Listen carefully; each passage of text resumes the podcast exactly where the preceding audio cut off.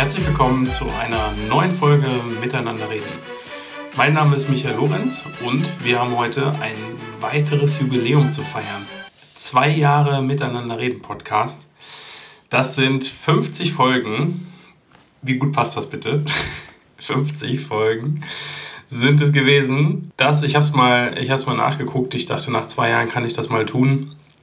Es sind 1619 Minuten, über 66.000 Hörer ähm, und in den 50 Folgen waren es 34 Interviewgäste.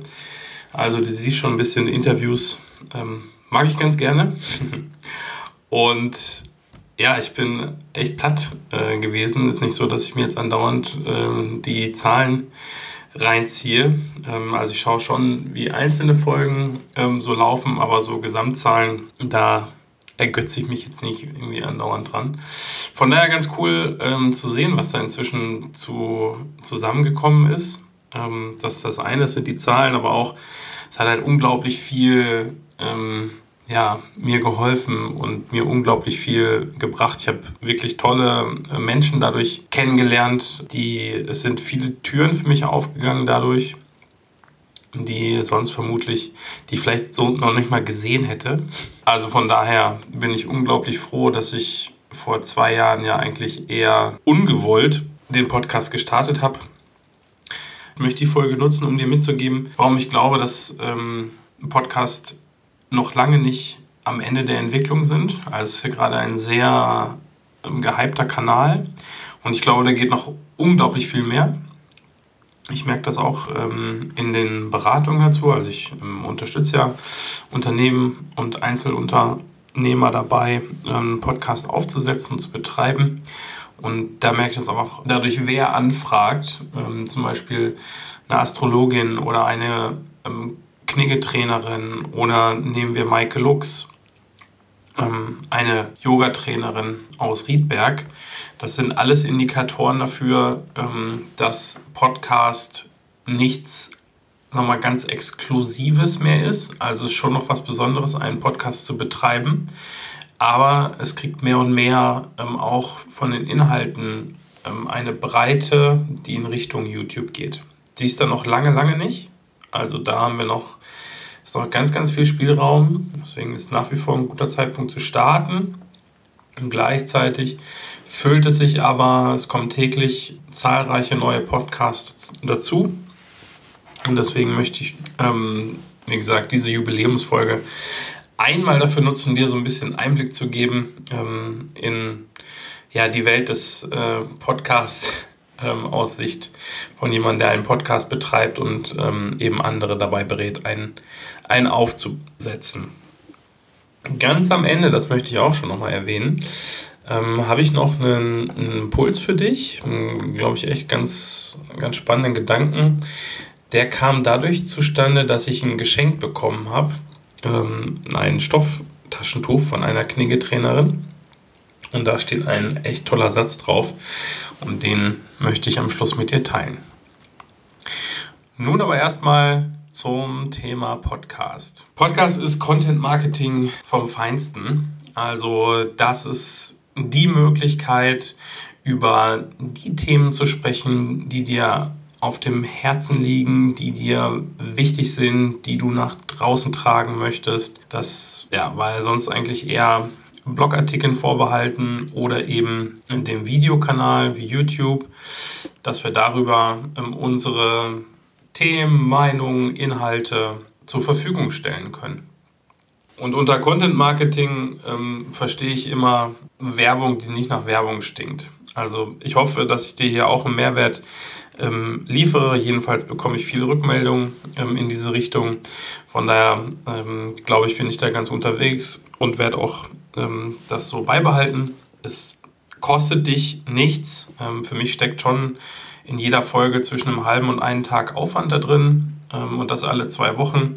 Also das schon ein bisschen Invest, aber wie gesagt, für mich ähm, kommt da unglaublich viel zurück, viel mehr zurück ähm, als, sag mal, dieser Aufwand. Aber zurück zum Content Marketing. Also das ist jetzt wirklich ein fantastischer ähm, Weg, ein fantastischer Kanal, um seine Inhalte zur Verfügung zu stellen. Wie du sicher weißt, gibt es da draußen noch mehr Podcasts, außer diesen. Äh, vermutlich hast du nicht nur Miteinander reden Podcast ähm, abonniert.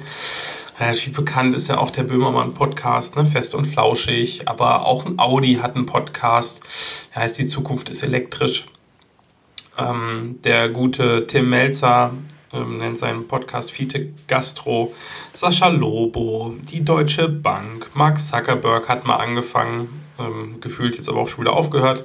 Frank Thelen, Startup DNA ist relativ fleißig aber auch ein bisschen im Sportbereich. Die Hummelsbrüder haben einen Podcast und so weiter und so fort. Die machen das alle nicht, weil denen unglaublich langweilig ist, ähm, sondern aus den ähm, genannten Gründen vermutlich äh, werden sie relativ ähnlich sein, jedenfalls zu dem, ähm, wie es bei mir ist. Was noch dazu kommt, was ich eben noch nicht erwähnt habe, ist, man kann sich darüber natürlich schön auch einen Expertenstatus einfach aufbauen. So, bei mir ist ja nur zum Teil so, dass die Themen, ähm, die ich hier in diesem Podcast bespreche, dass ich damit auch Geld verdiene. Also eigentlich beschäftige ich mich ja mit Online- und Content-Marketing. Also von daher, Content Marketing ist eben schon gefallen, ja, ähm, schon in gewisser Weise. Nur die Inhalte, die hier besprochen werden, ähm, die haben eher implizit mit meinen Themen zu tun. Also mit digitaler Kommunikation, finden sich natürlich hier dann auch viele ähm, Ansätze, Modelle, ähm, Ideen und so weiter wieder, die man auch digital nutzen kann. Ähm, aber es ist jetzt eigentlich kein, sagen wir mal, eins zu eins Nutzen äh, für mich daraus. Und trotzdem funktioniert es total gut, vielleicht auch deswegen funktioniert es total gut. Ähm, ich werde daran auf jeden Fall nichts ändern. Ja, das ähm, war so Punkt 1 Content-Kanal. Punkt 2 ist eben schon angeklungen, Podcast der Hype-Kanal schlechthin gerade. Also immer mehr Deutsche hören Podcast. Ähm, das ist eigentlich auch fast altersunabhängig. Ähm, ganz interessant zu sehen. Ich habe eine ähm, aktuelle Statistik von Statista, also 14- bis 29-Jährige haben 30 Prozent hören Podcast inzwischen genauso, gleiche Anteil bei 30- bis 49-Jährigen. Und dann nimmt es ein bisschen ab bei den ähm, über 50-Jährigen, 24 Prozent. Und ja, das ist jeweils ein ziemlich starkes Wachstum im Vergleich zu von vor zwei Jahren. Und die allermeisten hören Podcast über Smartphone. Beleg dafür, Podcast geht gerade richtig ab und das ist erstmal kein Ende in Sicht. Und dann, wenn wir auch mal auf den amerikanischen Markt gucken, ähm, waren es 2016 bereits 36 Prozent ähm, aller Amerikaner, die regelmäßig Podcast hören. Da haben wir noch etwas Luft. Bei uns sind es aktuell 22 Prozent in Deutschland. Der dritte Punkt ist, Podcast wird von einer ziemlich attraktiven Zielgruppe gehört. Jedenfalls ist es eine Zielgruppe, ähm, die für viele Unternehmen auch interessant sein dürfte. Man kann das kurz zusammenfassen und sagen, die sind jung, gebildet und offen für, ja, in Klammern, passende Werbung. Genau, wir haben schon ein bisschen was zum, zum Alter gehört. Auf jeden Fall ähm, sind auch die, die jüngere Zielgruppe, ähm, gehört zu den aktivsten Hörern. Die ähm, fast alle ähm, Hörer haben einen höheren Bildungsabschluss ähm, mit Abitur oder auch akademischen Abschluss und was ich ganz spannend fand, ähm, sie akzeptieren fast alle, 81 Prozent, äh, Werbung in einem Podcast. Ich verzichte ja bisher darauf, ähm, auch weil ehrlich gesagt jetzt noch kein unglaublich ähm, cooles Angebot kam, wo ich gesagt habe, dafür ähm, störe ich euch, störe. Von daher ähm, fand ich das umso erstaunlicher. Also ich finde es umso finde ich ziemlich erstaunlich, dass wirklich ein Großteil kein Problem damit hat, Werbung da zu akzeptieren. Was ich mir vorstellen kann, ist, ähm, dass so der Gedanke da ist, okay, auch der Podcaster ähm, möchte vielleicht ein paar direkte Einnahmen haben ähm, und ist nicht damit zufrieden, ähm, wie es eigentlich bei mir ist, dass ich sage, okay, ich nehme unglaublich viel ähm, Nutzen und ja, Gewinn für mich raus, der nicht direkt monetär messbar ist. Der vierte Punkt ist Aufmerksamkeit. Wo und in welchem Kanal wird uns so lange zugehört? Ich habe mal ähm, gehört, dass wir bei ähm, Social-Media-Kanälen um einem Post durchschnittlich sechs Sekunden ähm, geben und dann entscheiden wir, ob wir uns das noch mehr angucken oder scrollen eigentlich weiter. So eine Podcast-Folge, ihr wisst es. Ähm, manchmal äh, quäle ich euch ja fast äh, 50 Minuten lang äh, mit Interviews, aber auch sonst eine Einzelfolge, 10 Minuten, Viertelstunde ist es ja eigentlich immer. Und damit ähm, ja, liege ich ja, glaube ich, in einer ziemlich ähm, normalen Zeitspanne. Gibt ja sogar auch noch längere, ähm, die deutlich über eine Stunde gehen. Zweieinhalb, drei Stunden gibt es auch. Und das sind keine, ähm, keine kleinen Podcasts, sondern das sind sehr etablierte Formate. Warum funktioniert das trotzdem? Ich glaube, weil wir Podcast passiv hören können. Du kannst ja mal gerade anhand von dir ähm, überprüfen, in welcher Situation hörst du jetzt Podcast. So, in den allermeisten Fällen machen wir das quasi nebenbei. Wir sind schon aufmerksam, wenn wir es hören, aber wir machen es eigentlich nebenbei.